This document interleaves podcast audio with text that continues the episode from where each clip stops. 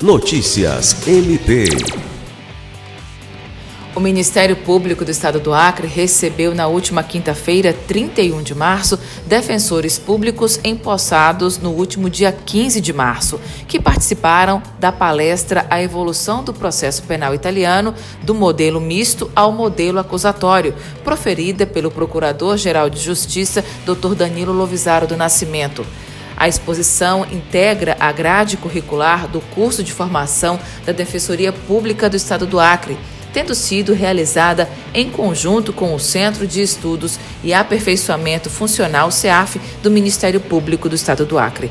Professor do curso de Direito da Universidade Federal do Acre, Dr. Danilo Lovisaro é mestre em Direito pela Universidade Federal de Santa Catarina e doutor em Direito pela Universidade degli Studi di Roma Tor Vergata, em Roma, na Itália. Em sua apresentação, fez considerações gerais sobre os modelos de processo penal e detalhou as fases e ritos de procedimento penal adotado na Itália e comparou ao modelo adotado no Brasil.